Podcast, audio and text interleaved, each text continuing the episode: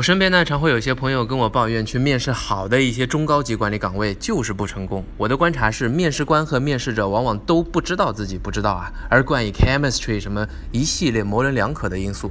最近一期英文版《哈佛商业评论》上有篇文章，讲为啥投资人看商业计划时兴奋不已，常把创始人叫来一聊就失去了兴趣呢？作者分析四个因素，有点反直觉：一，passion is overrated，激情被高估了。研究者发现，冷静的管理者会被认为更具有领导力。二，trust beats competence，可信强于能干。才干是可以用团队弥补或者学习的，而信任一旦破坏，那可就要完了。三，coachability matters，要有成长空间嘛。你要是不能在他下面被塑造和成长，老板还要你干啥呢？四，gender stereotypes，play a role，性别成见。哎，这个活儿，比方需要出差百分之七十，你猜老板会选一样评分的男候选人还是女候选人呢？今天回复面试，先看 William 的一篇老文章，您垫垫肚子。